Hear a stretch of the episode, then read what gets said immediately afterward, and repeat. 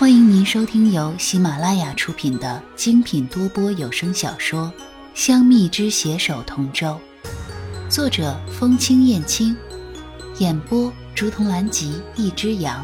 欢迎订阅。第九章，穗禾站在玄机宫门口，想起昨晚润玉的眼神，脚步一顿，竟有些不敢进去了。这家伙如今越来越腹黑。怕是又要秋后算账了，妈蛋的！我在现代看了那么多的言情小说，尺度大的也不是没看过，还怕他一个没谈过恋爱的人？想到这儿，穗禾挺起腰杆就往里走。刚进宫门，便看见矿路直面而来，见过穗禾公主，殿下已在七正殿等候多时了。我知道了，你先下去吧。是，那矿路先告退了。虽然不知这鸟族的公主近来为何频频出现在玄机宫，但矿路亦不敢逾越去问殿下。只要殿下开心，矿路便知足了。穗禾做了个深呼吸，才走进七正殿。彼时，润玉正背对着穗禾，不知在想些什么。听到脚步声，润玉转过身，轻笑道。顺玉以为穗儿你会一直站在玄机宫门口不进来呢？怎会？我只是突然想起一些事情，所以才耽搁了一会儿罢了。这种尴尬的事知道就好了嘛，干嘛要问出来？是吗？昨夜之事，穗儿可有什么想说的？他果然发现了，即如此，穗禾也不隐瞒，坦言说道：“昨夜言佑确实在我飞鸾宫。”但你们走后，我便让他离去了。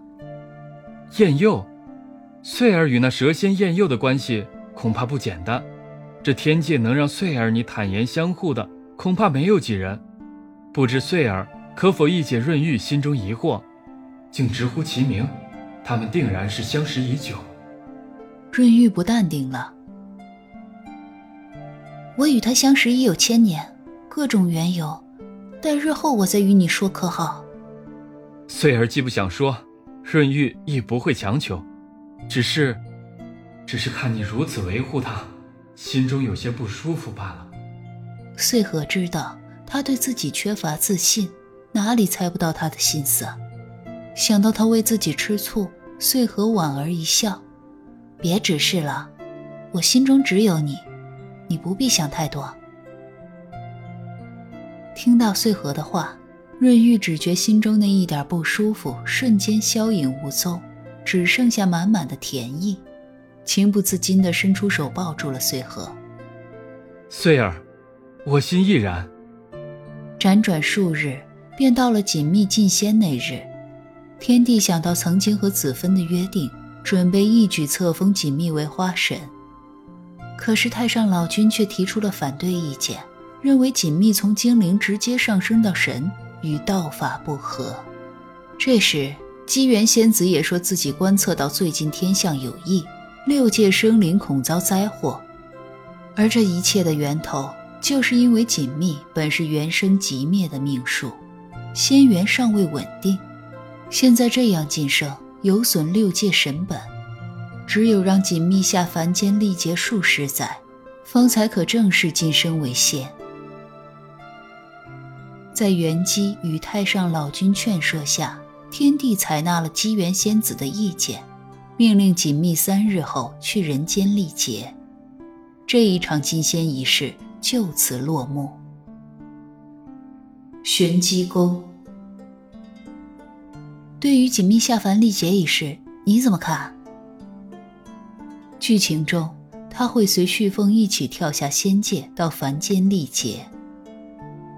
现下马上就到锦觅下凡的时间了，自己究竟去不去好呢？若是不去，也不知会不会导致剧情脱轨啊。这不过是母神计划中的一步罢了。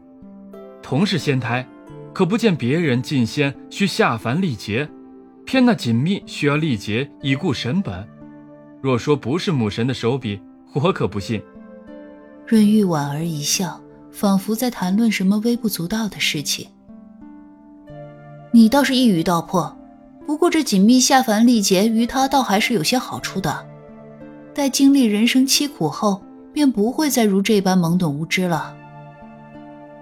而且此番回来后，离天后被废也就不远了。此事自有旭凤烦恼，穗儿可愿随我去一个地方？自然是愿意的，带路吧。凡间，我说你要带我去哪里呢？原是这水上居。咱们夜神殿下倒是挺会挑地方的，这里景色优美，且居于山林之中，倒是个避世的好地方。置身于此，便能感受到那一份静谧。站在这平台上。顿时感觉整个人都开朗了。看着穗禾的笑颜，润玉只觉这千万年的孤寂，仿若一席之间被填满了。润玉清寒，一生与寒夜为伴，无尊位，少亲友，倾其所有，不过几只小兽，一件陋室。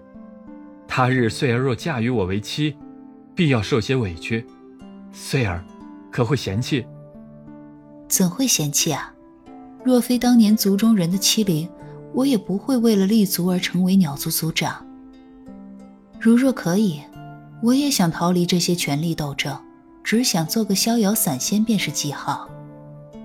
可惜，这只是个遥不可及的梦罢了。待日后你我成亲，即便不做这个鸟族族长，也无人敢欺负你。只要我在你身边一日，便会护你。平安康乐一日，我绝不会让任何人伤害到你。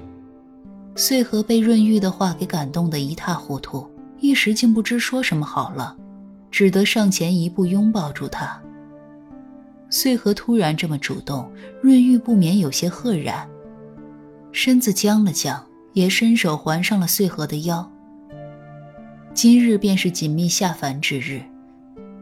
穗禾与丹珠一同来到这因果轮回盘，彼时锦觅正在与水神等人作别。待锦觅下凡后，旭凤突然赶到，看见锦觅跳下去后，一脸焦急地转向元寂仙子：“这历劫可否收回？”这人都下去了，还如何能收回？恕小仙无能为力。旭凤见此事已无回转之力。便纵身一跃，追随锦觅而去，末了还让月下仙人将他与锦觅绑在一起。旭凤这一举动把一众仙人都吓得够呛，丹珠趁乱将站在他左右两边的穗禾与燎原君推了下去。好好照看凤娃和小锦觅呀，小穗禾，小锦觅和凤娃的姻缘就靠你了。穗禾本来想着没自己什么事儿了的。结果猝不及防被月下仙人推了一把，直接一头栽进了因果轮回盘。此时天后也赶到了，看到现场一片混乱，知晓旭凤与穗禾也下了凡后，勃然大怒：“云姬，这是怎么回事？”娘娘恕罪，可这火神殿下他自己要跳下去，小仙也拦不住啊。娘娘放心，小仙定会为火神殿下与穗禾公主安排最好的命格，让他们在人间安然度过一生。好好的一个两个都往里面跳，我能有什么办法呀？天后见事情已无法挽回，也只能勉强接受袁姬的说辞了。你知道怎么做就好。哼。玄机宫，殿下。今日锦觅仙子下凡时，穗禾公主与月下仙人一同去送她，可中间不知出了什么变故，火神殿下穗禾公主竟也跟着下了凡。矿路听闻消息，便匆匆赶回玄机宫向润玉禀报。润玉听闻穗禾也下了凡，大吃一惊：“什么？此事当真？”矿路不敢欺瞒殿下，听闻穗禾公主下凡时，月下仙人正与公主在一起。此事定然与叔父脱不了干系。说罢，润玉便出了玄机宫，直往姻缘府而去。姻缘府，凤娃与小锦觅下凡历劫，待老夫给他俩牵条红绳，这天界的姻缘，老夫插手不了。不过这凡间的姻缘嘛，哈哈，幸好老夫聪明，把小穗禾和辽元君一起推下去。有小穗禾在，这回还怕他俩不成吗？哈哈，老夫真是太聪明了。丹珠一边为旭凤和锦觅牵着红线，一边自我夸赞着：“叔父，穗儿下凡，果然是因为你。”润玉一进门就听到了丹珠的话，心中更是无奈。润玉大侄儿怎么来了？我这还不是为了凤娃和小锦觅吗？哎，不对，你刚说什么来着？穗儿，我说大侄儿，你什么时候和小翠荷走的那么近了？我月下掌管天下姻缘，竟没发现你俩暗度陈仓。看丹珠在那儿挤眉弄眼的，饶是润玉。也不禁有些赫然。叔父，旭凤与锦觅有你的红绳还不够吗？你何故非要穗儿一同下凡？这没事儿，没事儿。元姬已跟天后承诺，会给凤娃和穗禾安排一个上好的命格，让他们在人间安度一生，你就不必干扰了。来，跟叔父说说，你与小穗禾是怎么回事啊？竟然还瞒着叔父我。我与穗儿的事，叔父你莫要外传。如今穗儿与我身份尴尬，现如今不便让人知晓，待日后时机成熟再说。润玉玄机宫还有事，就先告退了。为避免被丹珠纠缠，润玉匆匆交代几句就告辞了。啊，润玉，你别走啊！你还没跟我说呢。可润玉已然走远，丹珠在身后怎么叫都叫不回来。这个润玉真是的，跑这么快，生怕老夫吃了他似的。不过这个小穗禾竟然与润玉大侄儿在一起了，凤娃与小锦觅在一起，真是好事成双啊！不错，不错。听众朋友，本集已播讲完毕，请订阅专辑，下集精彩继续哦。